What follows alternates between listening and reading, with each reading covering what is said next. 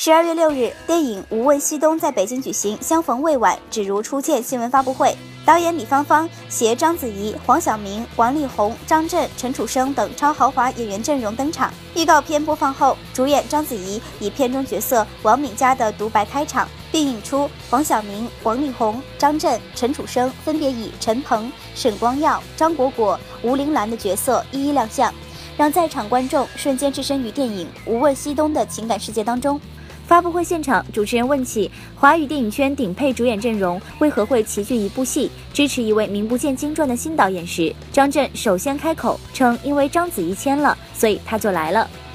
其实就是约子怡接了这个戏，然后我就来演这个戏。面对如此重量级、演技都得到盖章肯定的卡斯，导演李芳芳却反而更加严格。章子怡自曝片中需要包裹面纱，只露双眼去表演，所有的内心情感都只能靠眼神去演绎。现场，子怡也跟大家分享了“无问西东”这个名字的意义。其实我希望大家记得有一部电影叫《无问西东》，如果你记不清楚的话，你就可以把它理解成搞不清楚东南西北。有一，但是呢，他是执着的，他是一条路走到底的，他的名字叫《无问西东》。